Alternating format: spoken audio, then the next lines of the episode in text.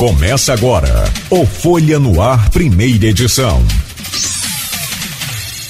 Terça-feira, 12 de outubro de 2021. Começa agora pela Folha FM 98,3, emissora do grupo Folha da Manhã. Mais um Folha no Ar e hoje no programa com o oferecimento dos laboratórios Plínio Bacelar, Proteus Serviços de Saúde e Medicina Ocupacional, com a qualidade certificada ISO 9001-2015 e também Unimed Campos, cuidar de você. Esse é o plano. Estamos de volta para conversar com Roberto Uchoa, policial federal, e está lançando aí o seu livro Armas para quem?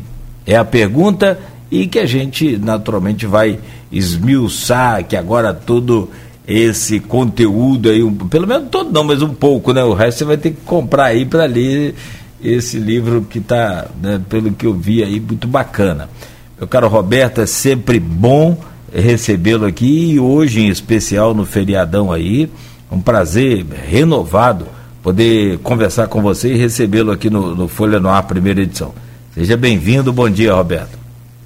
Bom dia, Cláudio, bom dia, Arnaldo. Prazer meu estar aqui novamente Sempre muito legal esse nosso bate-papo, sempre sobre segurança pública, a gente sempre conversando sobre um tema tão pesado, mas que a gente tenta trazer um pouco de leveza, né?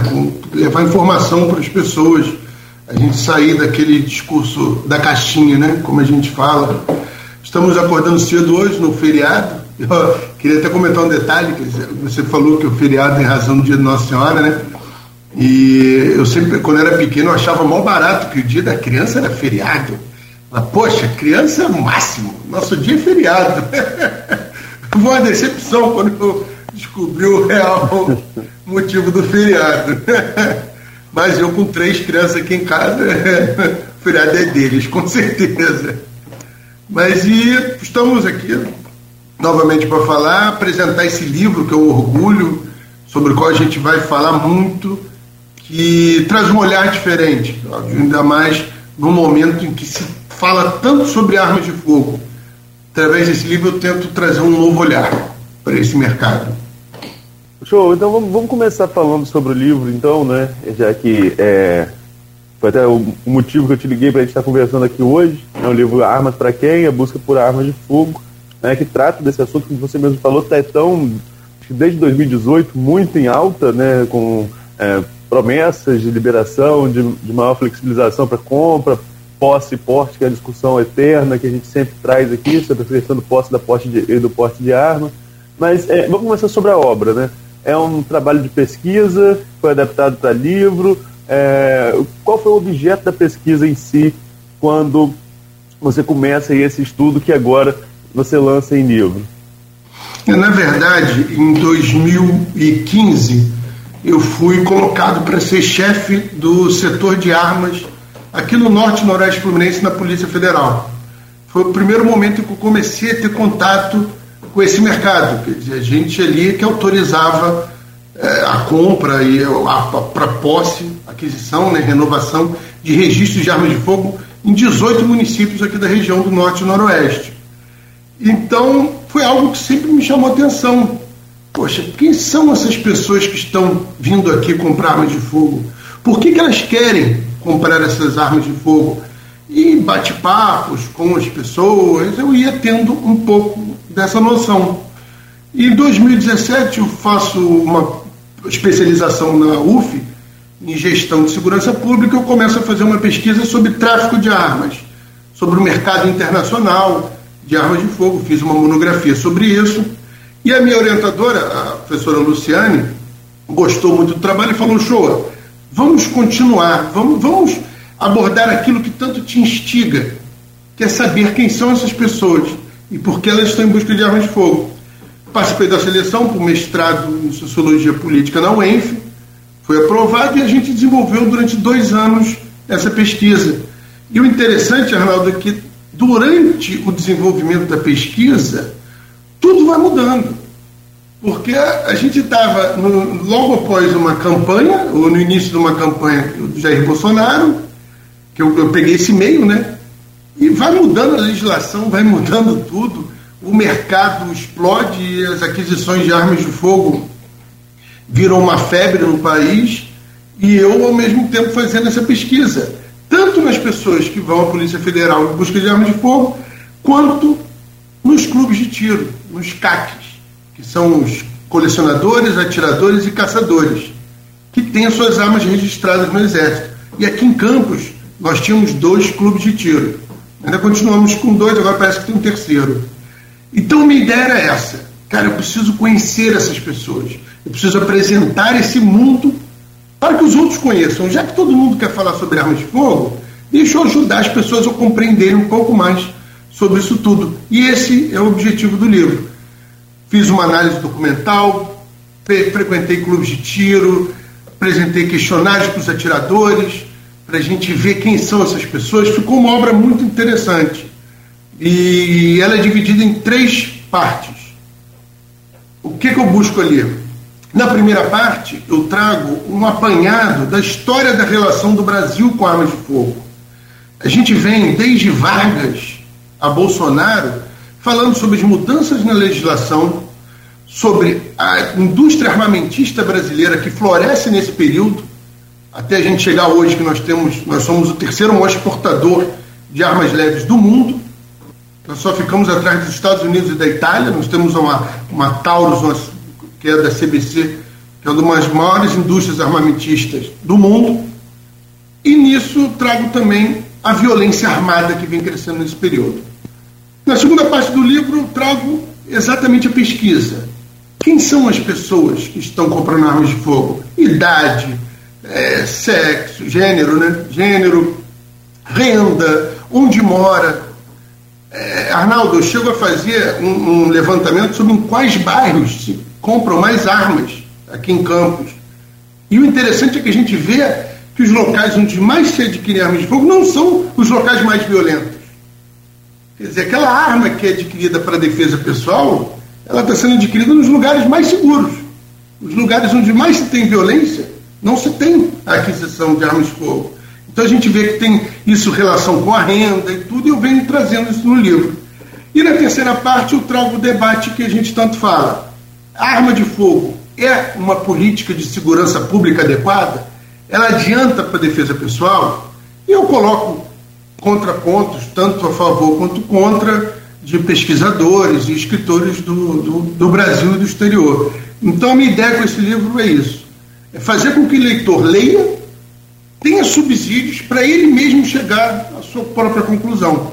Se é ou não eficaz, se é interessante, se ele é pró-armamentista ou desarmamentista. Acho que é uma obra que, que, que faz você pensar e traz um conhecimento imprescindível para qualquer um que quer falar sobre armas de fogo. Desculpa se eu me alonguei, é que eu me empolgo muito com, com esse tema. Nada, tranquilo. Mas você, você, traz na descrição que você enviou para gente, né, do, sobre o livro, você, quando você compartilhou nas suas redes sociais, é, você diz que é, é um livro que vai agradar tanto aqueles que gostam, que gostam de armas quanto aos que são contra. É possível isso? De que forma você acha que agrada? É possível porque, olha só, primeiro que mostra, pro, por exemplo, o CAC, que é o, são os CAC, são os famosos colecionadores, colecionadores, atiradores e caçadores. São, é um público que muita gente acha que são loucos, são os loucos das armas, são aqueles aquelas pessoas que querem ter 25 armas e andar na rua como se fosse o Rambo, ou como se fosse um psicopata. E a ideia do livro, dessa pesquisa, é justamente mostrar quem são essas pessoas. Então eu consigo mostrar ali que são pais de família, não são milionários como a gente achava. Acho que os frequentadores de clube de tiro, eu fiz um levantamento, mais de 50% deles têm renda de até 5 salários mínimos. É, é, é, um público diferente do que a gente acreditava. Agora, é um público conservador, é um público que votou em peso em Jair Bolsonaro. Então é um retrato que eu faço real de quem são essas pessoas. E isso agrada, porque isso tira aquele estigma do, do que, que, muitos têm do, dos loucos. E eu acho que agrada principalmente, o Arnaldo, em dois pontos. Primeiro, no histórico, em que ali eu trago, cara, é, eu consigo fazer uma relação entre o histórico do Brasil com a indústria, onde você, mesmo uma pessoa que gosta de armas de fogo, ali ela consegue entender a relação do Brasil. Eu mostro ali, por exemplo, de que essa coisa de que o Brasil sempre foi um país desarmamentista é uma narrativa completamente equivocada. Durante a década de 80, nós fomos um país altamente armamentista. Você comprava arma de fogo na antiga Mesbla, na CIAS, você tinha anúncios nos jornais. Você comprava um revólver do lado da vara de pesca, do lado da vara de pescar. E eu mostro isso. Tem até inclusive anúncios dessas lojas no livro. E principalmente na parte final, onde eu posto o debate, e eu trago também os argumentos prós e contras. E ali a pessoa vai fundamentar, a pessoa vai olhar e vai falar, poxa, eu concordo com isso aqui, eu discordo daquilo ali. É claro que eu chego à minha conclusão no final, mas eu deixo aberto para a pessoa chegar. A única certeza que eu boto ali no final é o seguinte: que o que está acontecendo? Se você flexibilizar, cada vez que você flexibiliza mais a legislação, você vai vender mais armas. Isso aí já está provado, não é um debate, isso é um fato. Agora, o que vai acontecer com esse aumento das armas em circulação, eu busco o passado para mostrar que a gente que aconteceu quando a gente já teve uma corrida armamentista. E a gente hoje vivencia uma segunda corrida armamentista no país. Então, é aquilo que eu falo. Não é um livro direcionado, mas é um livro que faz você refletir. Entendeu? Eu acho que esse é o meu principal objetivo e é por isso que eu acho que ele vai agradar os dois públicos. Nogueira. Ah, obrigado, Arnaldo. Você já plantou uma árvore? Já quatro. Então você já cumpriu aqui a missão do, do poeta cubano José Martí, que diz que o homem tem que fazer da sua vida é plantar uma árvore, faz, ter um filho e escrever um livro, né? Então, é, o já... problema, Cláudio, é que agora eu tô. Eu comentei com a minha esposa isso. Hum. Porque eu tenho três filhos, né? já plantei quatro árvores esse é meu primeiro livro próprio, mas eu já tenho capítulos de outros três livros de obras coletivas. Sim. Mas eu falei para ela, falei, amor, ela falou, ela comentou comigo, falou, agora você se acalma, né? Falei, não, agora eu tenho que pelo menos empatar o número de livros com filhos. É, então, tem que fazer.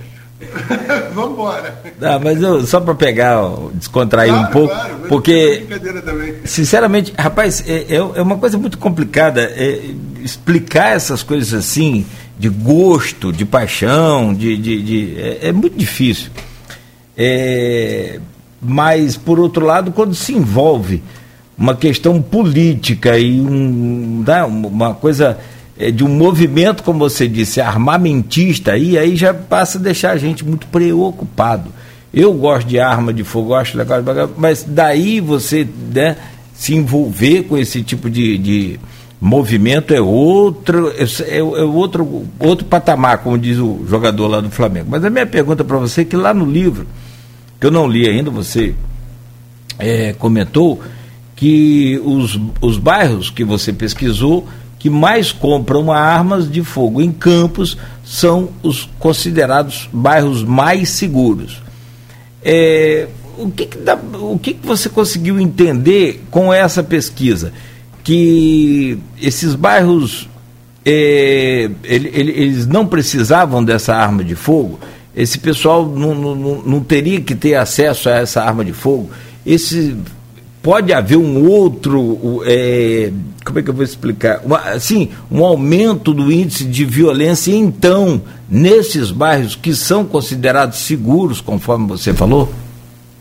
É, isso foi uma coisa que me chamou muita atenção. Eu já tinha. A gente, sempre que a gente vai fazer uma pesquisa, a gente já tem as hipóteses, né? A gente já tem mais ou menos uma ideia do que, que pode acontecer. E durante o meu trabalho eu também via isso. Então eu sabia que a relação de, de compra, de aquisição, armas de fogo tinha muito mais a ver com renda do que com a percepção da violência real. Quer dizer, com aquela coisa de você sentir a insegurança pública no seu, ele em volta de você. E na hora que eu começo a fazer esse levantamento, eu vi que nos bairros do centro e em volta do centro concentravam 44% das aquisições de armas de fogo. Enquanto que Guarulhos, que tem uma população 20% maior do que essa região, concentrava apenas 4%. das armas de fogo. Quer dizer, na localidade mais violenta da cidade, que todos nós sabemos, que é Guarulhos, onde as pessoas têm essa percepção muito maior de violência no dia a dia. Você tem uma aquisição muito menor de armas de fogo do que em regiões mais seguras. E isso chama atenção também, Cláudio, em condomínios fechados. Onde você tem condomínios fechados com segurança privada, com uma entrada e saída única, onde você tinha um grande número de aquisições de armas de fogo para defesa pessoal. Quer dizer, é outra coisa que me chamava atenção. Então, isso acabou confirmando aquilo que eu também trago no livro, que também uma outra pesquisa de âmbito nacional anteriormente feita comprova que você tem relação com armas de fogo muito mais a ver com renda do que com a violência percebida. Até por causa do valor, né? Uma arma de fogo não é uma coisa barata para se comprar. Você tem uma pistola, um revólver, você gasta em torno de 3, 4, 5 mil reais para você adquirir uma arma de fogo. Então, claro que você tem uma renda para isso. Mas é algo que me chamou atenção, essa diferença tão grande, que eu não achava que ia ser tanto, não. Agora, há aquele debate sobre a circulação. Isso a gente fala sobre o mercado legal de armas de fogo, claro. Pode vir falar, mas o show, você tem muitas armas ilegais circulando.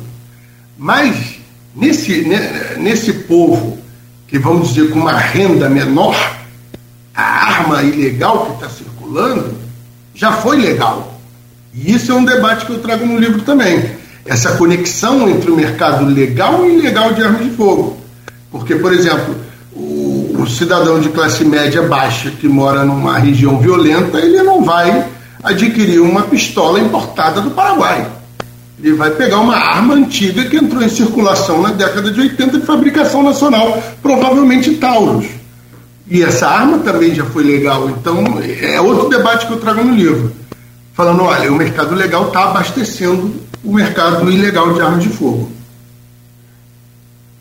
Show, a gente está falando de, de, do livro é, é, nesse bloco, mas a gente não falou ainda, né? Como que a pessoa pode adquirir o livro, onde que ela encontra, está disponível nas livrarias de campos, vai estar disponível nas livrarias de campos, como que está essa questão para quem quiser adquirir a obra? É, agora só está disponível no site da editora, editora Dialética, está lá porque foi lançado ainda, eles estão me mandando uma remessa para a gente fazer o lançamento, a gente vai ter um evento de lançamento aqui na cidade de Campos e vai ter também na cidade do Rio. Tipo, ter um lançamento lá também. É, por enquanto, na dialética e já foi enviado para os outros, outros marketplaces, Amazon, as grandes lojas. Vai ter e-book também em breve, já tem um e-book registrado, provavelmente a Amazon deve estar disponibilizando em breve. E eu vou conversar com as livrarias daqui da cidade, conforme a editora me mandar, para colocar à venda. Não é um livro caro, o livro está com um dos acordos que, a gente, que eu fiz com a editora, quando a editora me procurou, foi de não fazer uma obra cara, tá no, acho que está R$ reais o livro. Quer dizer, há uma possibilidade das pessoas adquirirem. E eu recomendo. E uma coisa que já me deixou orgulhoso, Cláudio Arnaldo, é que uma professora da minha, foi da minha banca, inclusive, do, do mestrado, ela me informou logo depois do lançamento do livro, ela falou, show, o seu livro, quer dizer, sua dissertação já está servindo para alunos da UF, da graduação aqui de Niterói, para pesquisarem arma de fogo. Olha que barato. Isso é que é uma coisa sensacional. Quando você faz uma pesquisa, você faz um trabalho, isso serve de referência para outras pessoas que querem também estudar o tema, isso é sensacional. E eu espero que todo mundo que goste de arma de fogo consiga adquirir, eh, ler, fazer essa leitura entender um pouco mais sobre esse mercado. Só para você ter noção, Arnaldo e Cláudio, quando eu falo dessa coisa da ligação dos mercados, a gente no Brasil, até do, em 2000, 1997 a 2003, as pessoas compravam por ano cerca de 17 mil armas, uma média anual. De 2003 com o Estatuto de Desarmamento, né, que é a Lei 10.826, você tem uma queda e depois você volta a subir. Quando você chega em 2017, com 34 mil armas vendidas. Olha só, a gente demorou 15 anos para dobrar o número de armas vendidas. De 2017 para cá, esse número está dobrando anualmente. 2017 para 2018 foi um aumento de quase 100%, 2018 2019 de 90%, 2019 2020 mais de 100%. Nós pulamos de 34 mil armas vendidas para as pessoas físicas em 2017 para 180 mil armas em 2020. Quando eu estava fazendo a pesquisa, tinha nas mãos da população 600 mil armas. Esse número dobrou desde o início do governo Bolsonaro. Hoje há 1 milhão e 200 mil armas registradas nas mãos de pessoas físicas. É sobre isso que a gente está falando. E a ideia do livro é trazer isso, entendeu? Trazer um olhar para esse mercado e as pessoas entenderem, olhando para o passado, o que, que pode acontecer com o nosso futuro. A gente está quase terminando esse bloco aqui, mas tem uma pergunta do, do professor Raul Palácio, reitor da, da UENF, e está acompanhando aí a gente, já apareceu aí também na, no Facebook é, cumprimentando. E o Raul traz a seguinte, coloca a seguinte colocação, show. É, primeiramente, parabéns pelo livro Armas para Quem? Nessa linha, gostaria de perguntar: armas para quem? A corrida armamentista resolve o problema da falta de segurança? Primeiro, mandar um abraço para o Raul, um amigo, reitor da universidade onde eu fiz essa pesquisa. Tenho muito orgulho de ser ex-aluno da UENF. Espero no futuro próximo voltar lá para o doutorado para continuar essa pesquisa. E agora vou, vou dar a resposta que eu cheguei, pessoalmente. Não resolve. Não resolve. É, o armamento de fogo tem uma pesquisa do IPEA que ela mostra que a cada aumento de 1% na circulação de armas de fogo, você tem um aumento de 2% no número de registros de homicídios por arma de fogo. Em 1980, antes da gente começar essa corrida armamentista, que a gente teve em 1980 a, mil, a 2003, praticamente, foram 20 anos, é, dos homicídios praticados, 40% tinham uso de arma de fogo. Vamos dizer que se tinha 10 mil homicídios, 4 mil eram cometidos com armas de fogo. 60% eram cometidos com armas brancas ou, ou outros materiais. A gente chega em 2017, onde 70% dos homicídios tiveram uso de armas de fogo. E agora, no passado, a gente chega a quase 80%. Quer dizer, arma de fogo ela se tornou o principal instrumento para cometimento do crime mais grave que nós temos no país, infestado por uma doença que se chama homicídio. Nós somos um dos países mais violentos do mundo, temos uma das maiores taxas de uso de arma de fogo para cometimento de homicídios e, ao mesmo tempo, temos uma indústria armamentista que luta para não ser controlada. Só para vocês terem noção, em pesquisas feitas junto às armas apreendidas na Polícia Civil do Rio de Janeiro, onde o pessoal sempre diz ah, a arma de fogo utilizada, a arma de fogo utilizada pelo crime, ela vem de fora. A arma utilizada do crime é contrabando. Não.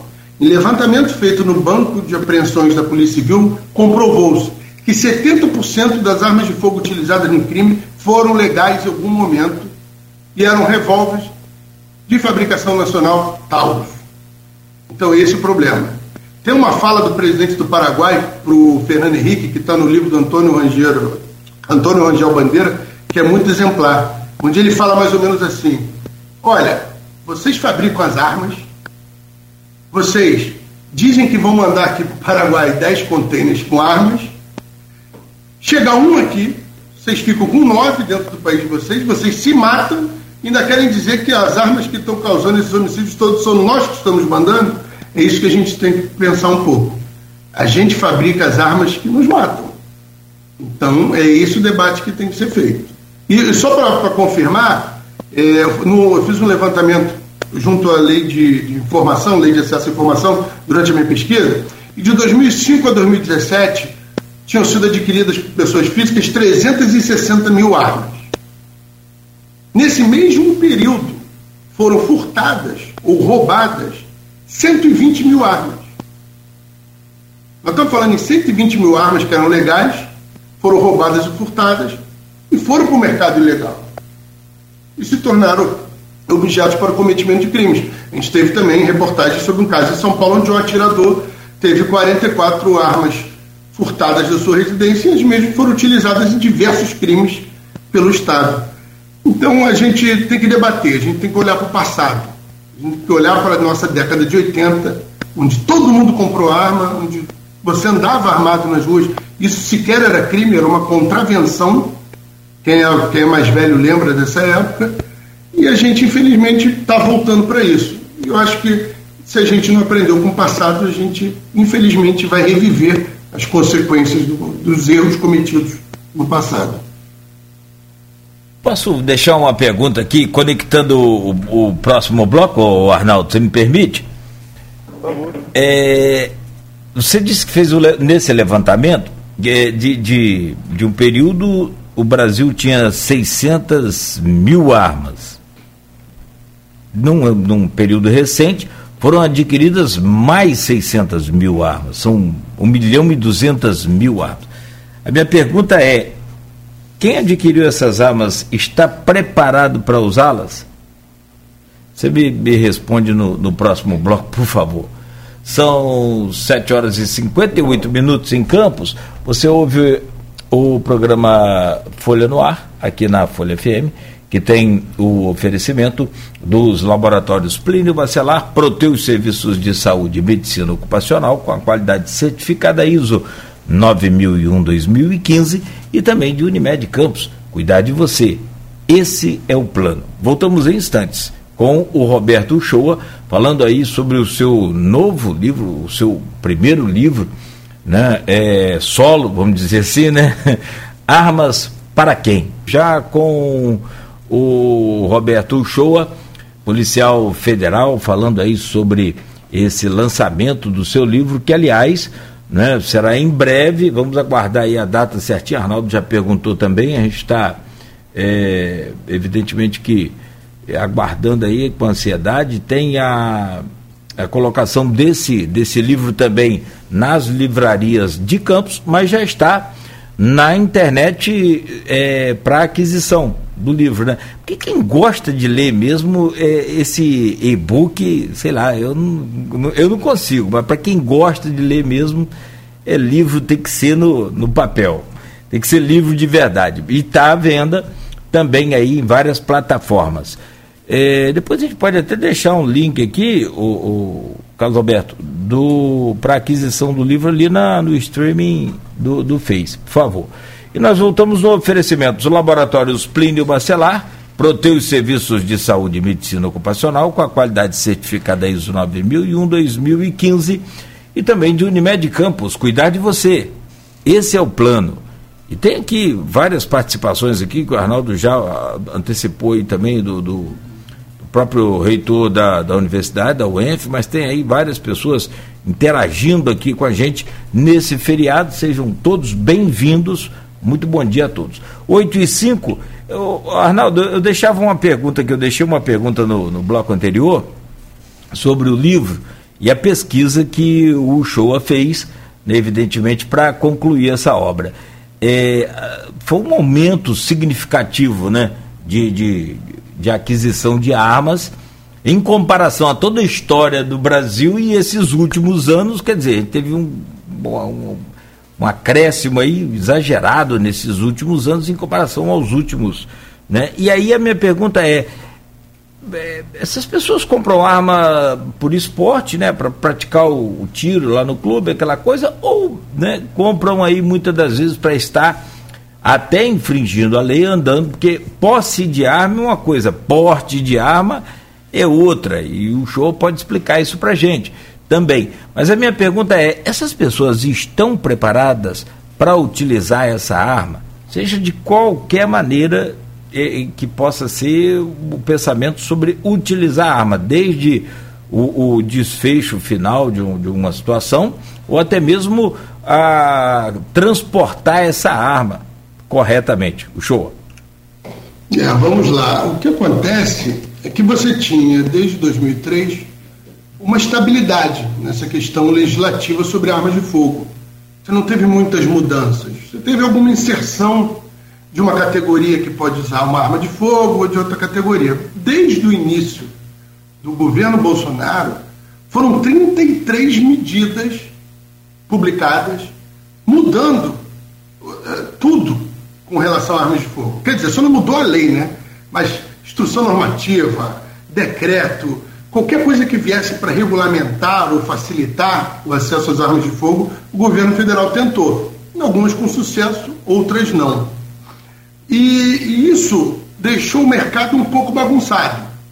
Porque você tem situações hoje, por exemplo, quando eu, quando eu passei a ser chefe do setor de armas, você tinha, durante três em três anos, a pessoa tinha que fazer um exame psicológico e um novo teste de tiro para fazer a renovação do seu registro.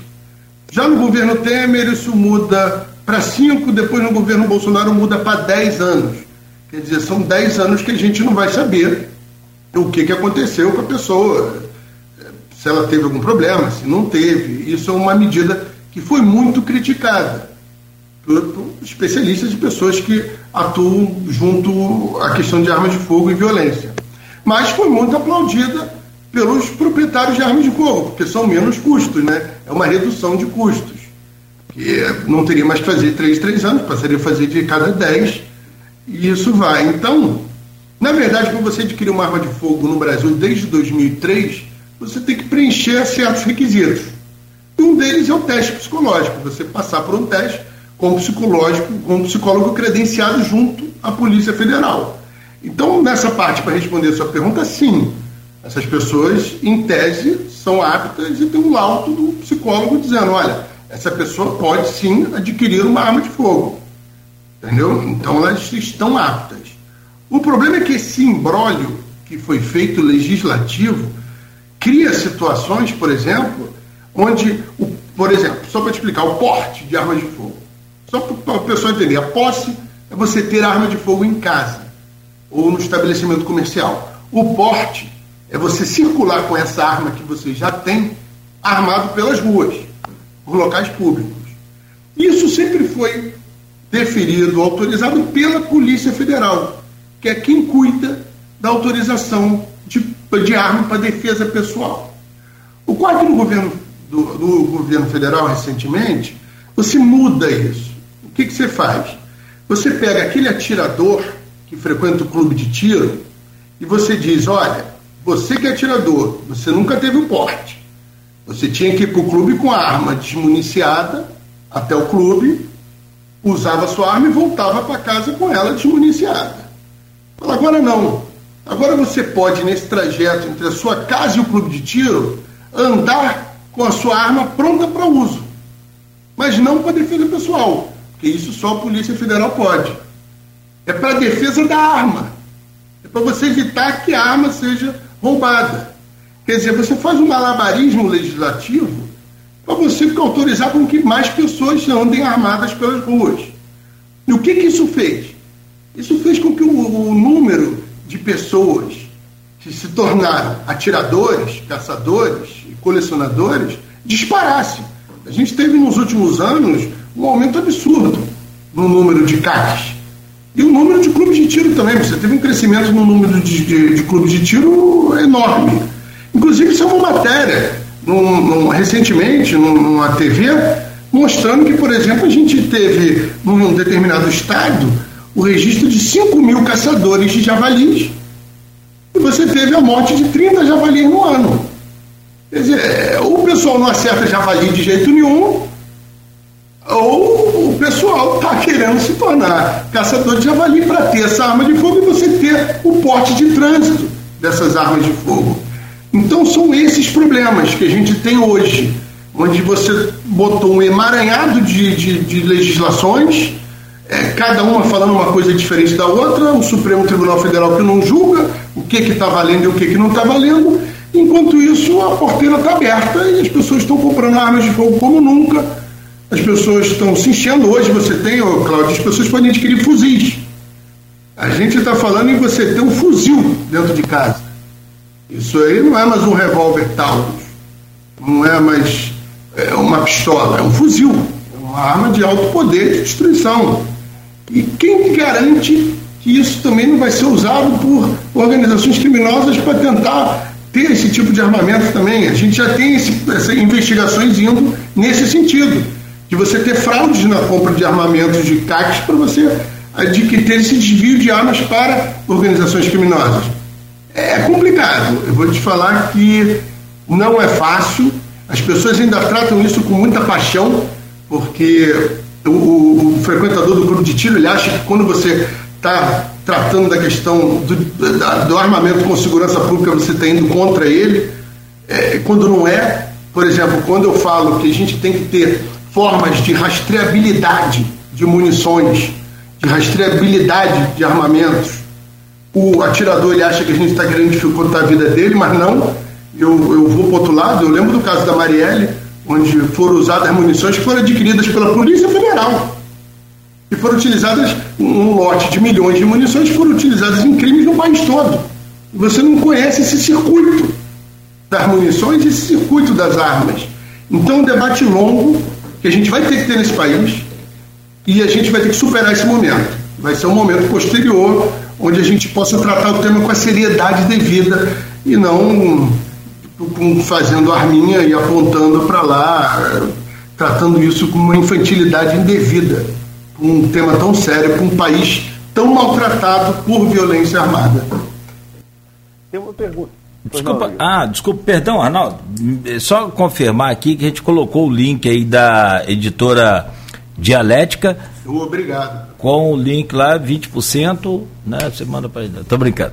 Claro, Essa, tô, que é isso, de forma não, nenhuma. Não. Brincadeira, pelo amor de Deus. O lançamento também, o pessoal que, que quiser, que quiser aguardar e quiser ir no lançamento, eu vou Sim. ter. Eu estou vou negociar com a editora essa semana para eles me enviarem exemplares para poder fazer aquela dedicatória, né? Sim, claro. O amigo que quiser prestigiar, né? Tiver interesse. Sem dedicatória não, não dá nem para ler. é, não, e aí, o, Arnaldo, como eu te interrompi, era só para colocar, e ficou a dúvida que é uma, é uma ponto .40 ou uma 9 milímetros que está na, na capa ali? Vou te falar que isso eu não sei porque foi o editor. A editora que me fez projetos de capas. Inclusive eu quero ah, ficou legal. agradecimento dessa editora que foi, foi maravilhosa Com uma capa meio que sombria, realmente. Chamativa, né? É, gostei, gostei.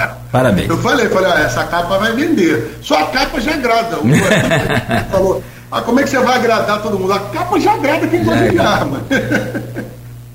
Pois não, Arnaldo, desculpa. Tem uma pergunta aqui da Roberta Barcelos, a gente até, você até já passou um pouco pelo assunto, mas é um assunto bem complexo, né? Ela coloca o seguinte: Bom dia, show. Estamos enfrentando uma crescente dos registros de armas entre os brasileiros e fico imaginando ainda sobre as armas que não são registradas e que transitam pelo crime organizado. Qual a conexão que existe entre os mercados legais e ilegais de armas de fogo e o que pode acontecer com o aumento de circulação? É, é aquilo que a gente, primeiro, dá um bom dia para a Roberta, obrigado pela pergunta, tem tudo a ver com o que a gente estava falando aqui agora. É aquilo que eu, que eu cheguei, são, são dados, o Arnaldo, de é, o que, que eu quis fazer nesse livro, e eu tive uma grande preocupação em fazer. Tudo que eu colocava, eu apresentava de onde veio. Falei, olha, se está dizendo aqui que o, o, a arma utilizada no crime é um revólver Taurus, tal, tal, tal, tal, tal, isso foi fruto da pesquisa feita nesse momento por tal, tal e tal. Isso é real. E então, no, no ano de 2001, quando é feita essa primeira pesquisa no Rio de Janeiro, na Polícia Civil, onde se cadastrou, foram cadastradas 800 mil armas apreendidas, e feito um levantamento de 200 mil dessas armas, e onde mostrou que, que, a maior parte dessas armas eram legais, fabricadas no Brasil e utilizadas no crime, você muda a história do discurso sobre armas de fogo no país. Só que desde então pouco muda com relação à fiscalização dessa indústria armamentista. Cara, porque se a gente tem uma indústria que fabrica as armas, essas armas voltam para o país, ou nem saem do país, e são utilizadas na prática de crime, e a gente não tem o controle disso, a gente não sabe esse histórico dessa arma, isso é preocupante. A gente não tem a mínima noção do que está acontecendo aqui dentro. E não tem essa coisa de falar, ah, mas o fuzil ele vem de fora. Gente, mas o, o arma de fogo utilizada nos crimes no Brasil, 70% dos crimes são cometidos com revólver calibre 38 de fabricação nacional. É sobre isso que a gente tem que falar. Ou a gente tem um controle sobre a circulação de armas de fogo, ou a gente deixa como era em 1980, onde você não tinha sequer o registro de arma. Você ia, adquiria, o despachante da MESBO da CIS fazia a burocracia mínima lá, que era mandar para a Polícia Civil, e você tinha a sua arma de fogo. Tem uma estimativa do IPEA de que em 2001 teriam 17 milhões de armas de fogo em circulação no Brasil sem qualquer registro. E essas armas de fogo do passado é que assombram o nosso presente. O que mais chega de ocorrência, eu quando era chefe da, da, do setor da Polícia Federal, eram armas apreendidas pela, pela Polícia Civil, ou pela Polícia Militar, ou pelo próprio Judiciário, querendo entender de onde veio aquela arma, e eu informar para ela, essa arma não existe. E estava lá, Taurus, made in Brasil. Como é que uma arma fabricada no Brasil, colocada em circulação, com autorização nossa, a gente não sabe que ela existe? É sobre isso que a gente tem que falar. Não é falar que ah, ninguém mais vai ter armas, não. A gente precisa ter o controle sobre as armas que estão em circulação no país. A gente tem que ter esse conhecimento. O circuito das armas de fogo, da sua fabricação até a sua destruição. Passou pela mão de quem, foi para quem, foi vendida para quem, foi apreendida onde, foi furtada onde, para você ter. E isso principalmente com munições, que é outro problema seríssimo que a gente tem nesse país. Que são os lotes gigantescos de munições vendidos, passados adiante. Isso a gente não sabe onde vai parar muitas vezes, como comprovou a investigação do caso da, da Marielle. E aquele número, Arnaldo, que eu, que, eu, que eu levantei, que eu mesmo fiquei assustado 360 mil armas vendidas em 12 anos para pessoas físicas e 120 mil armas roubadas ou furtadas de pessoas físicas e jurídicas. Quer dizer, eram armas legais que foram furtadas e roubadas e passaram a ser usadas para o crime. Mudando um pouquinho assim o, o assunto, falando também de segurança, é, além da, da, da, questão de arma, mas ainda pegando o gancho, tem uma discussão aqui em Campos já há algum tempo, show, sobre a questão da Guarda Municipal Armada. É, eu estava assistindo a RJ, acho que na semana passada, acho que Araruama também está passando por essa transição para que a Guarda Municipal seja armada. É, qual a sua opinião, enquanto especialista em segurança pública, nesse processo de armamento da Guarda e aqui em Campos com diferencial? O Vladimir falou aqui no programa que essa Guarda Municipal Armada iria atuar apenas no centro. Ah, no, nas outras localidades não teria guarda armada. Você acha uma estratégia é, é, viável de ser é, aplicada à Guarda Municipal de Campos? Eu sou, eu sou a favor da municipalização da segurança pública. Vamos lá. Primeiro, eu sou a, a favor que os municípios tenham um papel maior na segurança pública. É, porque ninguém melhor do que a administração municipal para saber as especificidades, as dificuldades e como você fazer é, o atendimento dessa população. É, só para o pessoal ter uma noção dessa, desse problema, vamos imaginar o nosso oitavo batalhão, que pega aqui quatro municípios: São Fidélis, São Francisco de Tabapana, São João da Barra e Campos. Você tem a troca de comandantes, nos últimos anos foi uma troca anual ou bienal, onde você coloca pessoas que nunca residiram aqui na região para comandar o policiamento dessa região. Você não pergunta para os prefeitos, se, se, se, essa pessoa é boa ou se não é, se, se eles apoiam ou não apoiam. E depois você tira e troca por outro, e também não pergunta. A gente teve o caso do Ibiapina, que teve inclusive é, manifestação para que não tirasse ele. Quer dizer, você não tem essa participação dos municípios na segurança pública. A capital decide o que, que vai acontecer e o que, que não vai acontecer. E, na verdade, não é nem a capital, né? é o comando da Polícia Militar. Que às vezes o governador nem sabe o que está acontecendo. Então eu sou a favor desse, desse envolvimento maior do município. E já que não tem essa possibilidade do município participar da gerência da segurança pública de uma força estadual, a forma seria através da prevenção de, de ações políticas públicas e da, da Guarda Municipal, eu, eu defendo que se transformasse no futuro, com treinamento adequado e tudo, numa polícia municipal, para a gente ir melhorando isso. Com relação ao armamento, eu defendo, Arnaldo, que o armamento ele é um instrumento de trabalho. Se você tem uma força que ela vai atuar na segurança pública das pessoas, que ela vai atuar nesse dia a dia, ela tem que ter os instrumentos adequados e o treinamento para o uso disso. Não pode ter o que a gente está acontecendo hoje. Você tem uma legislação que diz que o guarda municipal tem um porte de arma. Você tem uma outra legislação que diz que o guarda municipal só tem um porte de arma se a, a, o município autorizar. Então hoje você tem municípios onde o guarda municipal, durante o trabalho, não usa arma, mas na folga ele anda armado, e não teve treinamento para isso, porque ele só adquiriu essa arma de fogo. Quer dizer, nem na Polícia Federal ele teve, ele teve que passar pelo treinamento do porte, como uma pessoa, o cidadão comum tem que passar. Então a gente tem uma situação completamente esdrúxula. E Araruama está fazendo justamente o movimento que outros municípios deveriam fazer. O que, que é? Já que você vai pegar esse guarda municipal, ele vai atuar na segurança pública e ele já tem uma arma de fogo, vamos preparar, vamos treinar e vamos fazer com que ele esteja apto para trabalhar na segurança pública das pessoas. Entendeu? Então eu sou a favor de uma guarda municipal instrumentalizada, com armas de fogo, armas não letais, contanto que esteja atuando na segurança pública.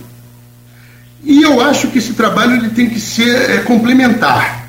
É, aí eu, eu falo que o prefeito também não pode chegar e dizer, ah, mas a Guarda Municipal só vai atuar armada nesse local. Não. Você tem que tá, combinar com as outras forças de segurança pública para você ter uma atuação de forma complementar. Sim, eu sou a favor que o guarda municipal ele não, ele não um treinamento, experiência adequada, por exemplo, para ficar entrando em comunidade e trocar tiro. Mas ele pode ter um treinamento adequado para ele fazer a segurança na, na zona comercial, nas zonas entrada e saída de escola, nesse momento, mas sempre em atuação complementar às outras forças de segurança. Mas eu acho que é um caminho sem volta, porque a gente já tem cerca de, se eu não me engano o número agora, eu sou péssimo para números, acho que são cento e tantos municípios em São Paulo que você já tem as guardas municipais atuando nesse policiamento ostensivo como forma de, de atuação na segurança pública. Você teve uma queda grande nos índices de criminalidade. Em alguns municípios, por exemplo, Campinas, 50% das ocorrências policiais já são feitas, levadas aos distritos policiais por guardas municipais. Então, eu acho que é um caminho sem volta, mas que a gente tem que ter muito cuidado e muito preparo para não criar novos problemas ao invés de trazer soluções. Agora, a gente pensando assim, de maneira mais ampla, é, você já fez uma, uma, certa crítica falando que, a, na, sua, na sua opinião, a segurança tem que ser municipalizada. É, a questão de segurança pública ser municipalizada. Do modelo que a gente tem atual de segurança, do que compete ao governo federal, ao governo estadual e ao governo municipal, qual é a sua análise da, das políticas desses três entes federativos? Qual a sua análise das políticas públicas adotadas atualmente para a segurança pública? É uma catástrofe. Se resume isso. A gente vive uma catástrofe. É um blackout completo em termos de política de segurança pública. Eu estava comentando com vocês até mais cedo, eu tenho estudado muito segurança pública e, e a gente chega a algumas coisas que são assustadoras. A gente tem eh, problemas de governança dentro das instituições que fazem com que elas não funcionem, que quando funcionam não tem o controle. Para você ter noção, a própria polícia militar, o arcabouço legislativo, vamos, vamos falar de forma ampla primeiro. Todas as legislações que tratam de polícia são anteriores a 1988, a Constituição. Então a gente tem estruturas de polícia é, pretéritas quando o papel delas era muito mais de defesa social, defesa do Estado, do que de segurança pública. A gente vê no período autoritário. Então a gente manteve estruturas autoritárias e não modernizou. A gente deixou isso para trás. A gente não deu esse passo. Então, vamos lá, a gente tem uma estrutura de polícia civil desde 1870, para você ter noção, e uma estrutura de polícia militar onde hoje você não sabe quem manda. Porque tem na mesma Constituição um artigo dizendo que ela vai ser estruturada conforme determinação do governador, ao mesmo tempo ela é força auxiliar do Exército, e, e o comandante geral poderia, do, do, Exército poderia, inclusive, vetar a nomeação de comandantes da, das polícias militares. Quer dizer, você não tem nem segurança jurídica, você tem um problema de conflito, inclusive de governança. Você tem uma estrutura de policiamento que é feita nos moldes do exército. Como é que você faz isso? Como é que você vai fazer um policiamento de ponta, onde você não dá autonomia para esse policial? Como é que funciona no resto do mundo, Arnaldo? Só para entender. Como é que funciona? O policial ele é um microgestor de segurança. Ele está no local, ele tem determinadas ferramentas e autoridade para fazer com que é, coisas, os problemas sejam solucionados. Aqui no Brasil, o policial ele não tem autonomia nenhuma. Ele não pode fazer nada. Você tem várias pessoas, quando são atendidas por um policial militar, que ele diz: Ó, oh, não posso fazer nada, tenho que levar para a delegacia. E você vai burocratizando, fazendo mais papel e de ocorrência. E o que é a, a finalidade das polícias você não consegue suprir, que é atender e resolver os problemas. Por isso que eu defendo a municipalização de segurança pública como uma quebra de paradigma, como um novo modelo, para a gente pegar e voltar a fazer o, o, policiamento com a finalidade que ele existe, que é de atender a população. A população tem que voltar a olhar para aquele agente de segurança pública e falar: eu confio nele, ele está ali para me ajudar, ele está ali para solucionar o meu problema. E isso a gente só vai conseguir fazendo não uma reforma, mas uma refundação, Arnaldo, refundação. Tem que mudar tudo. É, mudar desde o artigo 144 da Constituição até a legislação orgânica da Polícia Civil, os estatutos da Polícia Militar e o estatuto da Guarda Municipal. A gente tem que falar em carreira, a gente tem que falar em ciclo completo, a gente tem que começar a voltar a pensar em segurança pública, no que ela diz, segurança pública, voltada para o cidadão, não para a defesa do Estado ou dos interesses políticos de quem está no comando da ocasião. Tem um. Não, desculpa, Arnaldo. Não, não, não segue você aí, por no, favor. No caso aqui do Rio de Janeiro, né, acho que a gente até conversou quanto a isso. Nós tínhamos uma Secretaria de Segurança Pública, né, que era. Depois houve essa divisão e as secretarias são independentes de Polícia Militar e Polícia Civil. Você acha que foi um caminho é, acertado do governo do Estado ou deveríamos trabalhar a segurança pública de maneira integrada? É, é, é inconcebível você ter essa divisão a, a, a criação da, da Secretaria de Segurança Pública foi um avanço. Porque só para as pessoas entenderem, até vocês que entenderem um pouco mais, o Brasil é um dos únicos países do mundo onde você tem um ciclo dividido de polícia. Como funciona nos outros países? A mesma polícia que vai fazer o atendimento na rua, que vai estar ali no dia a dia, é a mesma polícia que vai fazer a investigação do crime, ou vai dar, fazer a colheita de provas, para o envio para o Ministério Público, como a gente vê nos filmes, que o Ministério Público vai fazer denúncia e tudo, e vai ter o processo penal. É uma polícia. Você pode ter até várias polícias com áreas distintas, entendeu? Você pode ter a Polícia Federal, a Polícia Estadual, a Polícia Rodoviária, a Polícia tudo, mas todas elas com a capacidade de fazer também a investigação do crime. No Brasil, desde o início, criou-se uma coisa louca, que é uma polícia que só faz o policiamento ostensivo, só faz a rua, e uma outra polícia que só investiga. Então, como é que funciona isso? Essa polícia aqui, militarizada, numa estrutura igual a do Exército, copiado o modelo do Exército, toma conhecimento do crime e leva para essa aqui. Essa aqui vai começar uma investigação por ouvir dizer. Já começa com base em relato de outra que não vai mais participar da investigação. O prejuízo disso? Você não tem nem o local do crime. Aquela coisa do policial que vai investigar, ir ao local do crime, pegar testemunha, conversar, tentar levantar dados, não sei o que, isso já não existe. Isso é a fábula. Quando eu vejo isso no filme e lembro do nosso trabalho do dia a dia, eu falo, cara, é tão longe da realidade que é absurdo. Aí você pega, você já tem esse problema no dia a dia. Aí você pega os comandos dessas duas instituições que já não dialogam, que estavam sob, pelo menos sob o mesmo guarda-chuva da Secretaria de Segurança, se você bota cada uma com a secretaria para falar por si, pronto. Aí que não vai funcionar nada mesmo. É, jogada de, é uma jogada de marketing muito mal feita, é, querer dar um status, aquela coisa do, do governo Witzel, né? De quis falar que ia fazer pela segurança pública com discursos fortes, mas na verdade o que ele trouxe foi uma enorme bagunça para a área da segurança pública muito discurso e a única coisa que ele contribuiu foi com imagens que vão ficar aí para o histórico e servir de vergonha para a gente no futuro. Mas é péssimo, péssimo. É, eu digo para vocês, o nosso sistema de segurança pública é uma catástrofe. Por isso que a gente sofre tanto com isso. Eu ia colocar uma questão aqui, mas a pergunta do Arnaldo, como sempre, muito inteligente e pertinente. É, tem um, um, houve um, um, caso aqui também, essa questão de policial não poder fazer nada. Olha aí a, o combate ao Torbal, Torbal, né?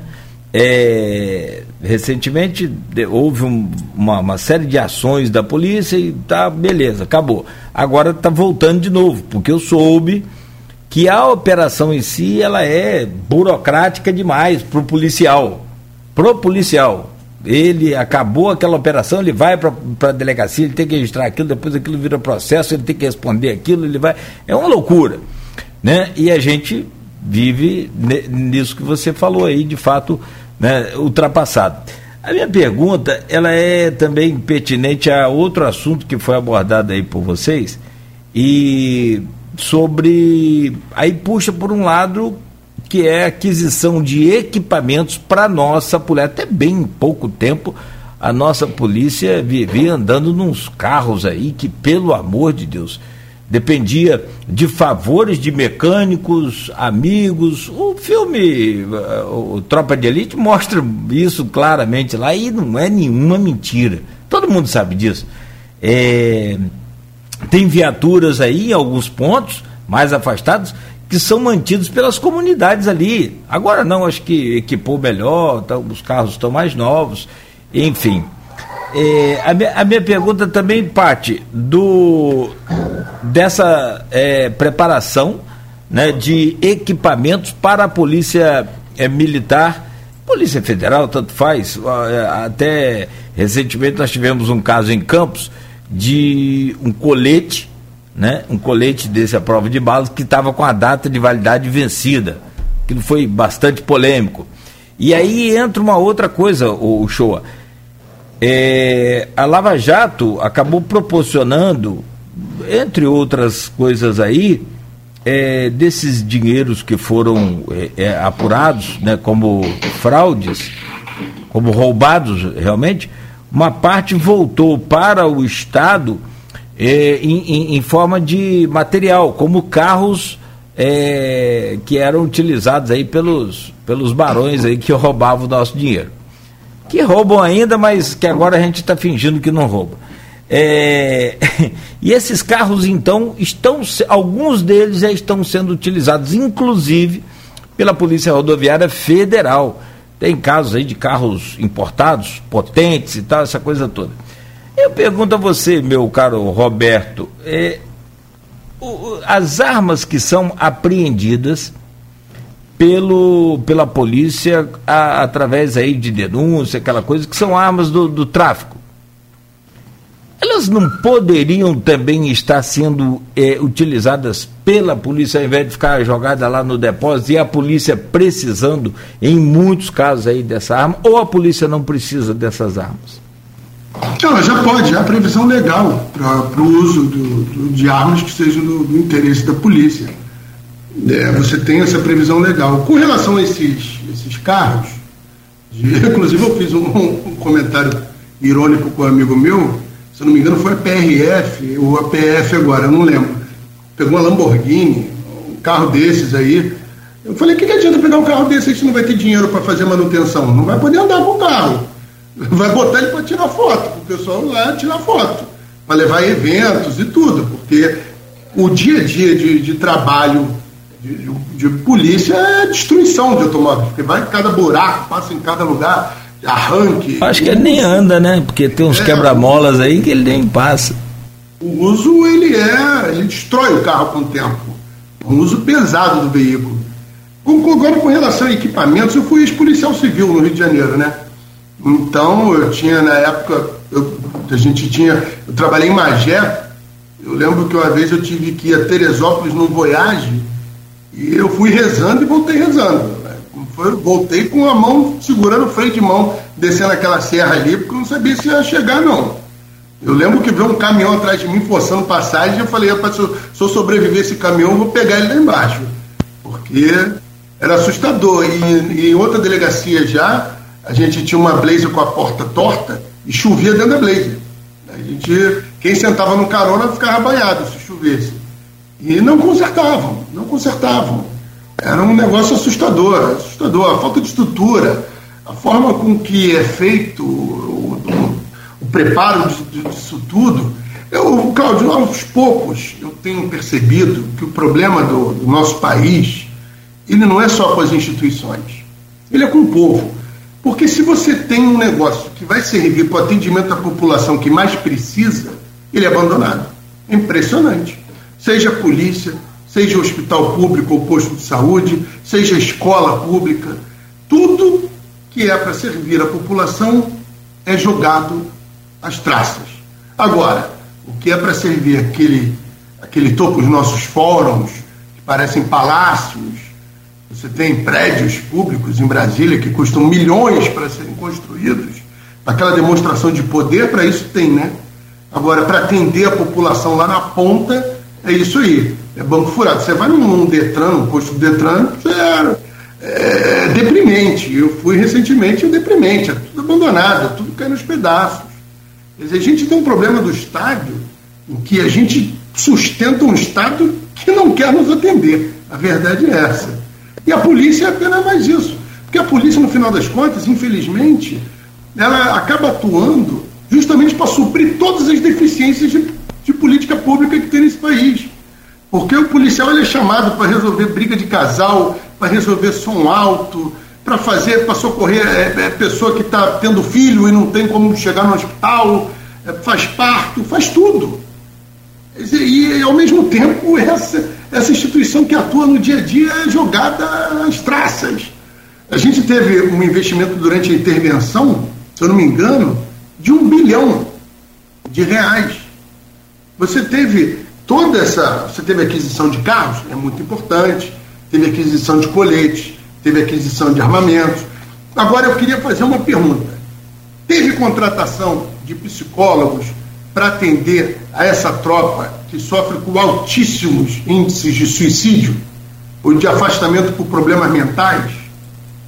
Você teve um olhar um olhar para esse policial que tem que trabalhar na sua folga, dois, três, quatro bicos, para poder ter um salário digno e não ter que morar dentro de uma comunidade controlada por traficantes?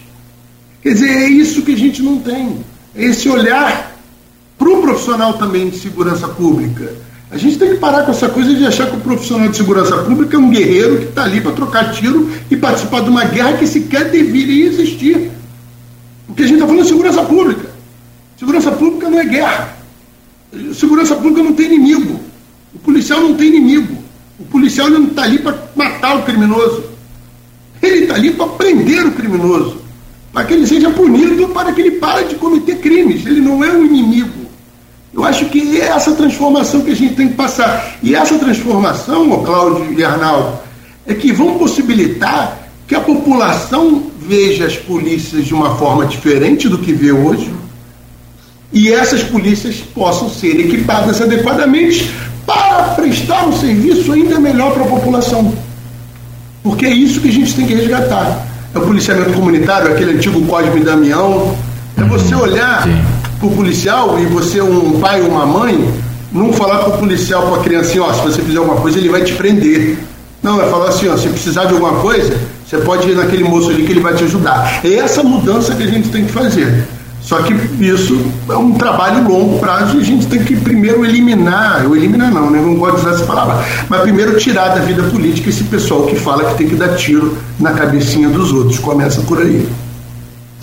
Bom, são 8h41, vou pedir licença a você, meu caro Roberto, e ao Arnaldo também, e a você que nos acompanha. Rapidamente tem um intervalo para a gente voltar. O Roberto Shoa é, policial federal, está lançando o seu livro Armas para Quem. Inclusive, o link está aí já na para aquisição do livro está aí na, no streaming da, do Face, né? Você pode acessar aí e comprar o seu livro. E em breve o lançamento, né? A noite de autógrafos, não é isso? Com várias perguntas aqui, inclusive, do Edmundo Siqueira, é, do Wellington Abreu, né? enfim, tem do nosso Maurício também, enfim, depois a gente vai utilizando naturalmente essas perguntas também. Terça-feira, dia 12 de outubro, feriado no Brasil, dia de Nossa Senhora Aparecida e hoje também dia, né, nosso dia, dia das crianças. Nós é que, a idade é que cresceu, mas a cabeça continua lá, né, nos 12 ainda. Quem dera. É, bom, e de volta com muito prazer e honra, sempre renovados, como eu disse aqui no começo, mas é, sobretudo pela pela sua postura, pelo seu carinho com a gente e, e pela conduta também, né, desse servidor público federal, nosso querido Roberto Uchoa, que agora também, dentre outras habilidades, se torna escritor, é, escritor né? Entra aí, daqui a pouco você vai estar se, sendo convidado também a virar um imortal, tipo, é, tipo o Aloysio, assim, né? É, é participando lá da Academia Campista de Letras e tomara que seja. E será merecido também, naturalmente, tudo do seu tempo.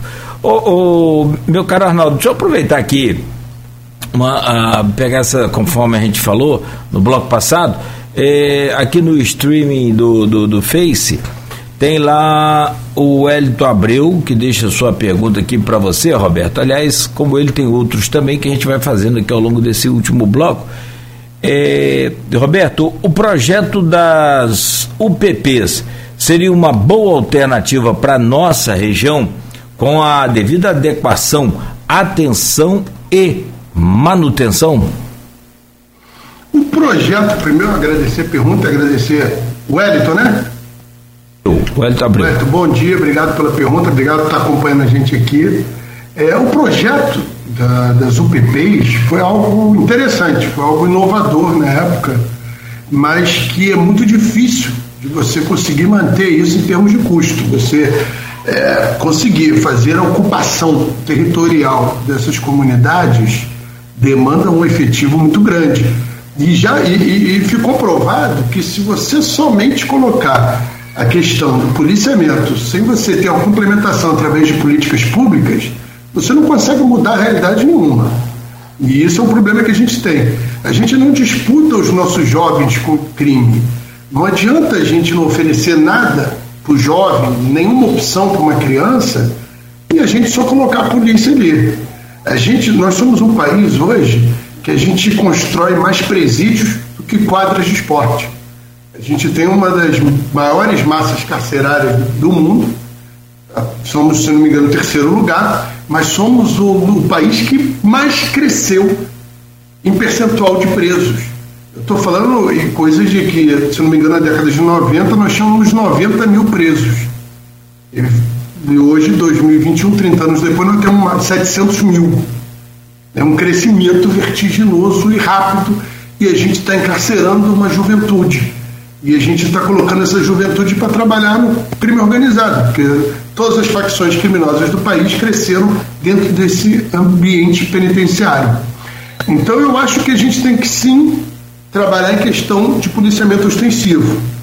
A UPP seria a melhor fórmula? Hoje eu tenho olhado com, com carinho para essa questão do segurança presente, com o programa do governo, que estava vindo muito bem feito, agora começaram a atropelar o uso político do, do, do programa, aquela coisa de sempre, mas estava vindo numa caminhada muito boa, usando princípios de governança, princípios de valorização do profissional, o uso de assistente social, sabe? Aquela coisa que eu falei anteriormente do microgestor de segurança na ponta. Isso é, seria uma ação possível. Mas, ao mesmo tempo, a gente tem que ter essa disputa pelos jovens. A gente tem que ter o esporte, a gente tem que ter cultura, a gente tem que ter educação, a gente tem que mostrar saídas, a gente tem que mostrar alternativas. Não adianta a gente botar a polícia e a gente continuar fazendo com que o, o garoto ou a garota continue numa casa com esgoto a céu aberto na sua porta, tendo que uma iluminação precária, uma escola que sequer tem aula e vendo o pai dele estar desempregado, o pai ou a mãe, desempregado, sem qualquer perspectiva futura, vivendo de auxílio é, básico de governo. Entendeu? Então eu acho que para a gente resolver o problema de segurança pública, a gente tem que atuar nessas duas áreas: políticas públicas, de área social, disputando o jovem, e também a área ostensiva e preventiva da segurança pública. E esse modelo de segurança presente ele pode ser olhado com carinho. A Silvana Venâncio até lembra isso no grupo, e eu vou trazer aqui, a não a pergunta dela em si, mas o assunto. E eu até falava isso lá no primeiro bloco, show, essa questão da, da possibilidade de chegada de uma nova facção criminosa a Campos, né? Como que você, como especialista de segurança, vê essa movimentação acontecendo, saindo da capital para o interior? E o que fazer para que não haja esse domínio nem esse conflito entre tráfico aqui em Campos? Eu vejo com preocupação, tenho falado sobre isso com, com alguns veículos. Eu acho que é mais um ator para chegar e sempre que você tem essa possibilidade de disputa territorial, é, você tem uma tendência a uma corrida armamentista. Porque o confronto, cada lado vai querer estar melhor armado que o outro, provavelmente também há a possibilidade de chegada de criminosos de outras comunidades para reforçarem, para ter esse controle. A gente tem no país um problema sério que é uma disputa de âmbito nacional entre duas facções, uma de origem paulista e outra no Rio de Janeiro, pelo controle de rotas do tráfico e controle territorial.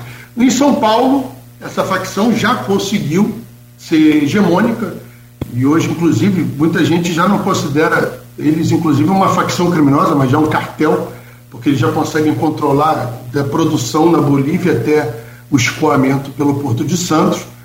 E a gente tem uma facção no Rio de Janeiro que pretende ter a mesma, o mesmo, é, o mesmo alcance. E isso pode trazer maiores confrontos. Aqui no Rio de Janeiro ainda é muito. É, nós temos milícia, facções, a gente tem muito confronto ainda. Então isso pode gerar, sim, violência. Tanto, Arnaldo, que você vê que os índices de homicídio de São Paulo são muito mais baixos, justamente pela ausência desse tipo de confronto entre facções e disputa por territórios. Então, sim, a gente tem preocupação, sim, há uma possibilidade de ter aumento no número de confrontos e aumento no poder de destruição de armamento e a forma de fazer isso, infelizmente, é só através de policiamento ostensivo e de monitoramento dessas, dessas facções criminosas, seja na vinda de outros criminosos ou no tráfico dessas armas, evitar que elas cheguem à nossa cidade. A gente, a gente não ter, não chegar ao nível que chegou Macaé, por exemplo, que já é uma cidade do interior que já sofre pesadamente com essa questão do armamento pesado em comunidades pegando esse gancho aí da sua resposta, citou, é, é, citou Macaé, que é uma cidade é, é, que passou muito essa questão da violência com o crescimento em relação à Petrobras, né, quando a Petrobras chega em Macaé, e você citou o Porto de Santos ao falar sobre o PCC. Eu vou até aproveitar e trazer uma pergunta aqui do Marco Barcelos, que fala o seguinte: é, o tráfico a cada dia vem buscando alternativas para distribuição de drogas na região. Existe um trabalho de inteligência por mar, haja visto nossa costa vulnerável à chegada de barcos de fora, inclusive a questão, aí eu incluo a questão do Porto do Açu. Você acha que é, é o Porto do Açu pode ser uma possível rota é, é, para o tráfico e, além disso, atrair atividades de, do tráfico, de outros crimes para o entorno do porto, como acontece em Santos, por exemplo? É, infelizmente, as áreas portuárias não só aqui no Brasil, como em outros lugares do mundo, elas têm essa tendência a você ter atividades criminosas no, no, no entorno, até pela grande circulação de pessoas, circulação de, de, valores, de cargas e tudo. Isso já é uma coisa que as forças de segurança, as autoridades conhecem. O Porto do Açu está crescendo, ele está se expandindo, e eu acho, eu acredito, a visão de, de quem estuda segurança pública, que deveria ter um olhar diferenciado para o porto do, do Açu. A questão do porto é que ele é privado, ele não é tão aberto quanto os outros portos que nós temos. Então você já tem um controle um pouco maior. Agora, com relação à possibilidade de uso do porto como uma possível rota para escoamento de drogas, isso é possível. Isso acontece, inclusive, nos portos é, mais famosos e mais bem controlados do mundo. A gente tem é, o porto de, de, da Holanda, Roterdã, se não me engano, que você tem ali é recepção escoamento de drogas. Você tem na Itália também. Isso é um problema sério no mundo inteiro. O problema, Arnaldo, é que a gente está tendo uma conexão entre as facções. Por exemplo, você tem a conexão, agora que você já falou o nome, não tem problema. A conexão, por exemplo, entre o PCC e a máfia da, da, da Itália, Cal, Calabri, Calabresa, Calabria, agora eu não me lembro o nome. Onde você já tem essa conexão, onde eles controlam o porto de Santos aqui, eles controlam outro porto lá na Itália.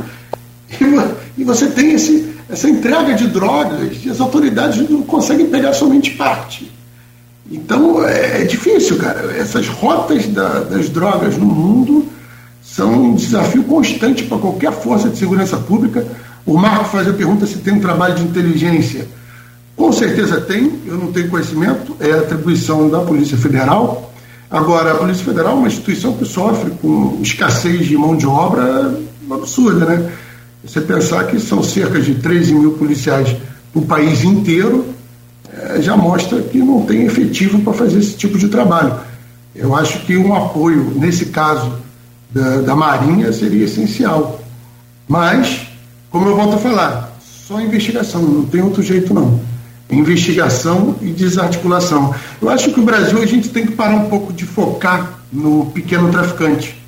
A gente tem que voltar a ter o olhar o grande atacadista, controle dessas rotas. A Polícia Federal fez recentemente operações importantes contra o PCC, justamente nesse viés indo follow the money, que a gente fala, indo atrás do dinheiro e dos bens. Porque o perigo é que se não fizer isso agora, por exemplo, o PCC consiga deixar de ser um cartel para virar uma máfia, aí a coisa fica mais complicada ainda. Para a gente, são 8h58 agora, para a gente fechar, abrindo e, e, abrimos o programa falando do livro, que é, né, o que Arnaldo falou, é o, a essência do, do programa de hoje, é claro, segurança pública é sempre muito bem-vindo, esse debate, essa questão da, da, do diálogo, principalmente com né, quem está envolvido direto no processo, como é o seu caso, Roberto. Mas como a entrevista hoje é, é para falar sobre o seu livro, Armas para Quem? Deixa eu voltar aqui ao livro, né? Porque tem uma pergunta do nosso querido Edmundo Siqueira aqui para você. O Shoa, as relações entre violência doméstica e venda de armas evidencia que a sociedade civil se mostra, em geral, incapaz de possuir armamento? Existem dados em campos que mostram essa relação? Não, em campo, primeiro bom dia para Edmundo, obrigado pela pergunta aí, pela, pela parceria de sempre. É, a gente não tem dados de campos, é uma coisa, inclusive, eu estava criticando ontem, que a gente tem as, as, as, estatísticas são sempre ligadas ao batalhão, à área, nunca ao município. Outra crítica que eu faço é que a gente nunca tem os dados sobre o município. A gente depende muito da boa vontade e da relação pessoal com autoridades específicas para a gente ter acesso a uma coisa ou outra, o que está completamente equivocado, porque esse tipo de informação deveria ser aberta ao público.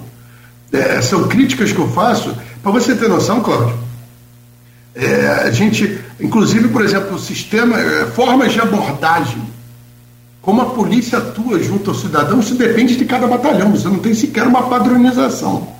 Você não tem acesso às informações, você não consegue nem saber qual é o procedimento de abordagem, para você saber se alguém está fazendo algo certo ou errado contigo. Então, eu acho que quanto maior a transparência, é, melhor essa relação entre polícia e cidadão.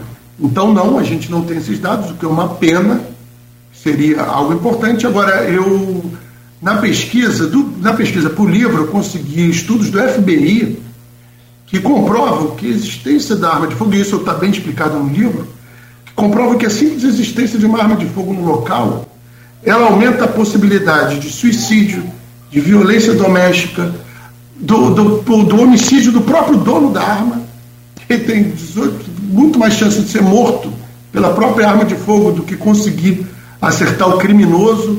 Quer dizer, são dados que assustam quando você olha assim e fala, poxa, mas cadê aquela certeza de que eu tendo uma arma de fogo é, vai facilitar, vai me proteger? Inclusive, eu vou fazer agora um, um dado, eu não, novamente não lembro direitinho, mas um duplo, uma dupla de adolescentes que, nos Estados Unidos que fugiu recentemente de um reformatório, ou de algo parecido lá, e que invadiu uma residência. Quando eles invadiram a residência, vizinhos acionaram a polícia. Quando a polícia chegou, Os dois adolescentes pegaram os fuzis que tinham dentro da residência e dispararam contra os policiais. Virou uma, um confronto, virou uma batalha campal, porque você tinha dois adolescentes com fuzis atirando contra os policiais.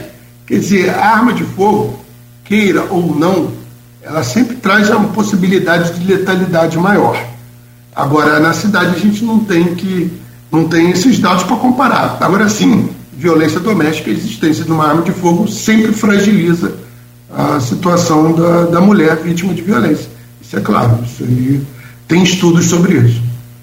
Vamos lá, segue e a gente termina. Se tiver mais algo aí, fique à vontade, estou por conta de vocês.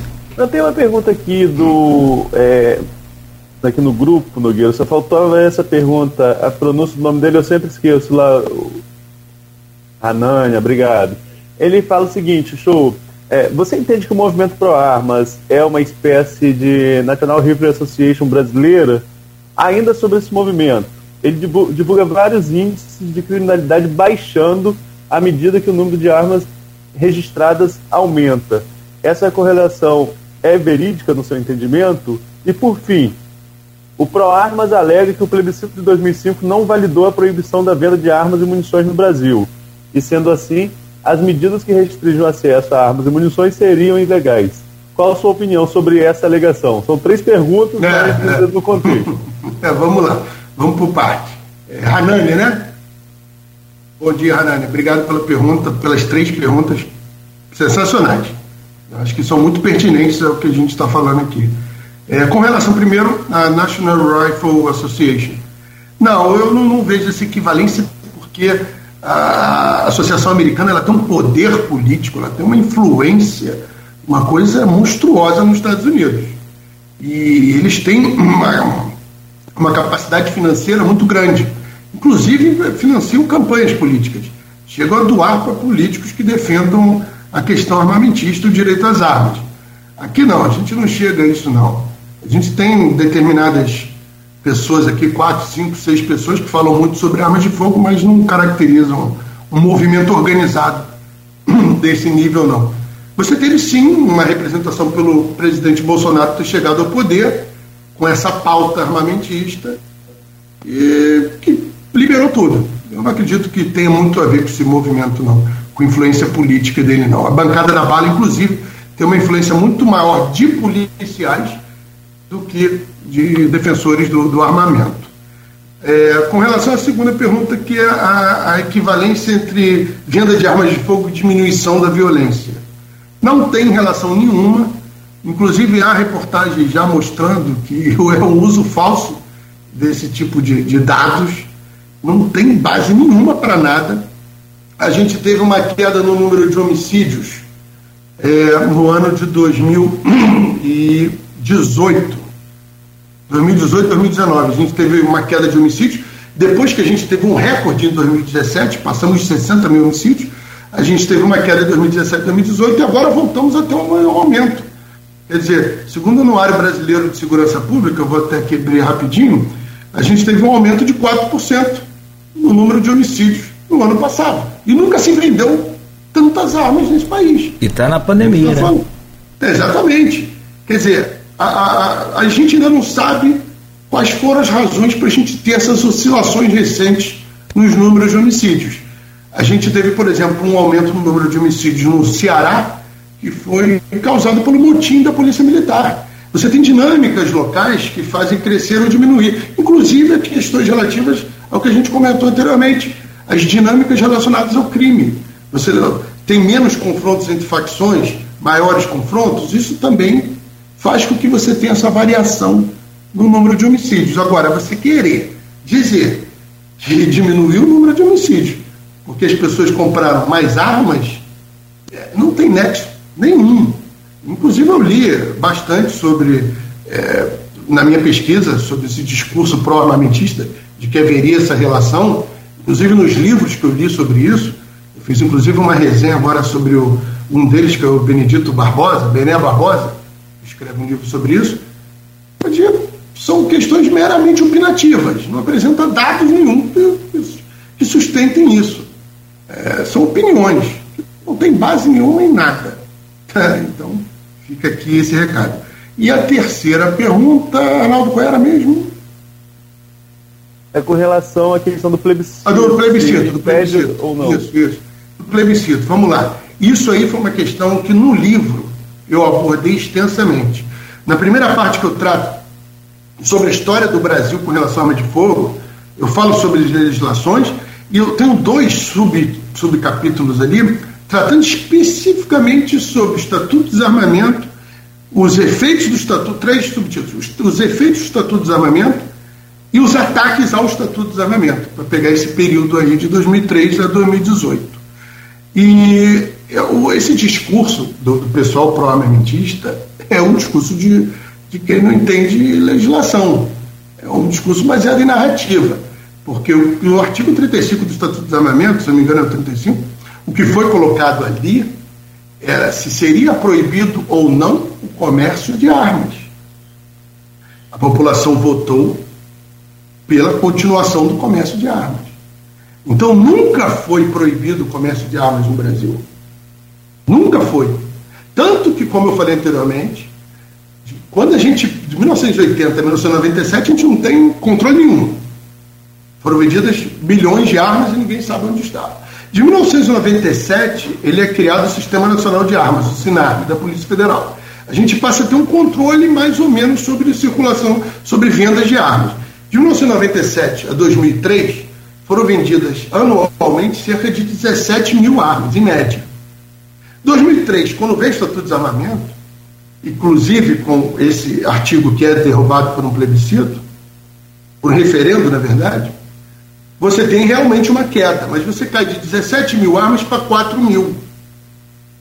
Agora, o interessante, olha só, é que de 2004 a 2017, vamos dizer, 13 anos depois da vigência do Estatuto de Desarmamento, você já está vendendo o dobro de armas do que vendia antes do Estatuto de Desarmamento. Então, como é que a gente vai dizer que o Estatuto de Desarmamento proibiu o comércio de armas de fogo se, a, se durante a vigência do próprio Estatuto de Desarmamento já se comprava o dobro de armas do que se comprava anteriormente. Então, para você ver como é que isso é a narrativa. E eu, vamos dizer mais ainda, nós ainda estamos com o Estatuto de Desarmamento em vigor. Ele não foi revogado. Ele está lá, vigorando.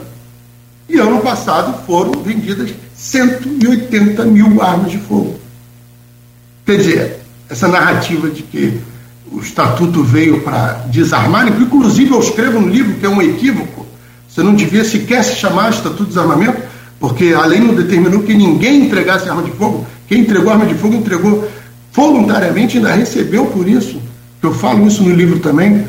Então eu acho interessante, por isso, Arnaldo e Cláudio, é que eu tenho tanto orgulho desse trabalho, tanto orgulho desse livro, porque ele traz informação, ele mostra a realidade, sem essas narrativas sem questões ideológicas. Ah, eu acho isso, eu acho aquilo. Não. Vamos ler, vamos estudar, vamos entender, para a gente até fundamentar melhor a nossa opinião. Eu acho que o caminho é esse. Até para a gente ter mais certeza sobre aquilo que a gente fala. Bom, são nove e dez, tem assunto aqui para gente falar, falar da inteligência, falar daqueles mega assaltos aí que tem ocorrido, principalmente no interior de São Paulo, mas o tempo voa, a gente fica para um, uma próxima, é claro, mas tem uma do Maurício Batista aqui, que a gente fez tanta pergunta hoje de ouvinte, de, de, de amigos da gente, que se a gente não fizer, ele. Né, coitado, né, o Arnaldo? E o Maurício é de carteirinha aqui, desde o primeiro programa. A minha pergunta é justamente. É, cadê? Pulou aqui. Justamente essa é, a importância de Bolsonaro armado, ele gosta de Bolsonaro, ter sofrido um assalto e levantar essa bandeira de facilitação de acesso às armas. Ele pergunta sobre isso. É, a questão do. Ele se refere ao assalto. Um episódio lá é. Ao roubo que o presidente Bolsonaro sofreu, onde levaram a moto e a arma que ele portava. É, é interessante, porque é justamente uma antítese de tudo que ele defende, né? Porque ele fala que andar armado é uma forma de você conseguir reagir e se defender. E ele, quando teve essa possibilidade, não o fez. Interessante. Agora, eu, como policial, isso eu sempre falei.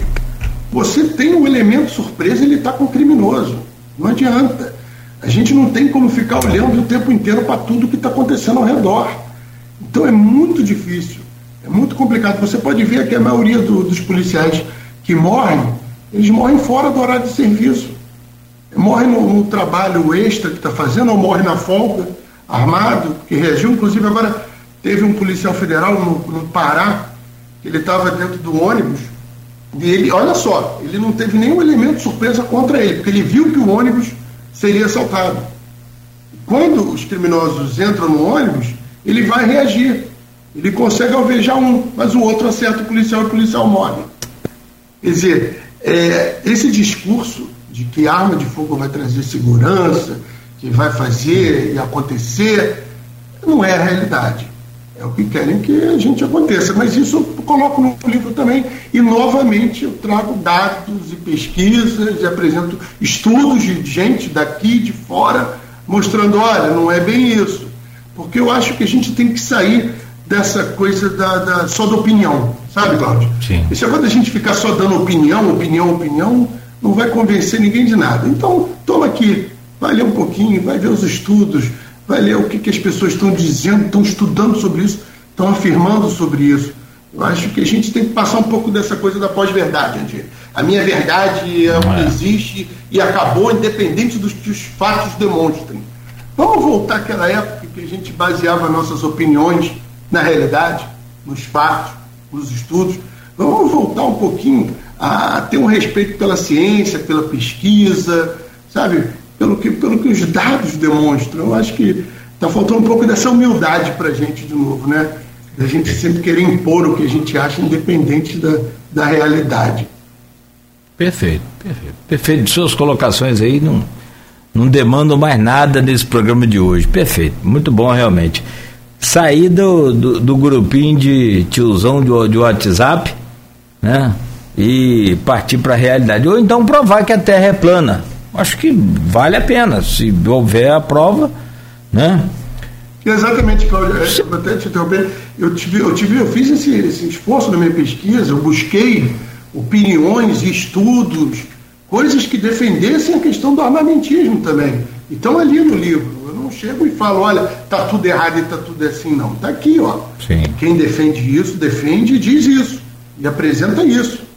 Que a gente tem que respeitar. Para a gente chegar à verdade, a gente tem que ter todas as opiniões, todos os contrapontos, para aí sim a gente fundamentar e formar nossa opinião, né?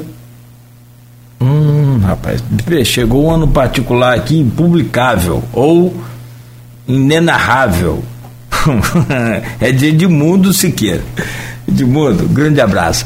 É, ele mandou um abraço para vocês dois. E, um quer, abraço, e quer estar na, no, no, no, na noite de autógrafos também. Ah, estarão todos lá, com certeza. E perguntou se vai ter um coquetel. Se Deus quiser. Ele não perguntou nada disso, eu tô brincando. Não, eu que estou perguntando. também não dá para ficar lá só no, no, no, bico seco também não. Né? Não, pelo menos água. Ah, Ó, com certeza. É, e aí você naturalmente vai poder contar com todo o Grupo Folha. Eu tomo a liberdade aqui de, de falar em nome da rádio, mas com certeza em nome do grupo também. O Arnaldo está aí né, para que a gente possa divulgar o lançamento desse livro né, na, nessa noite de, de autógrafos aí. Grande abraço, foi um prazer imenso, uma honra sempre, sem dúvida nenhuma. Hoje, uma, uma entrevista, não vou dizer se foi melhor ou pior, mas com certeza um, uma grande entrevista, um bate-papo extraordinário com você. Podemos aprender bastante. grande abraço e todo sucesso aí para esse. Dizem que livro é também um filho, né? Então, para esse novo filho seu aí. Eu que agradeço. Agradeço a oportunidade de estar aqui novamente com vocês. Agradeço o apoio que vocês sempre me deram, o espaço que vocês sempre me dão. É importante a gente ter essa, essa oportunidade de falar né, é, com seriedade sobre as coisas que nos afligem.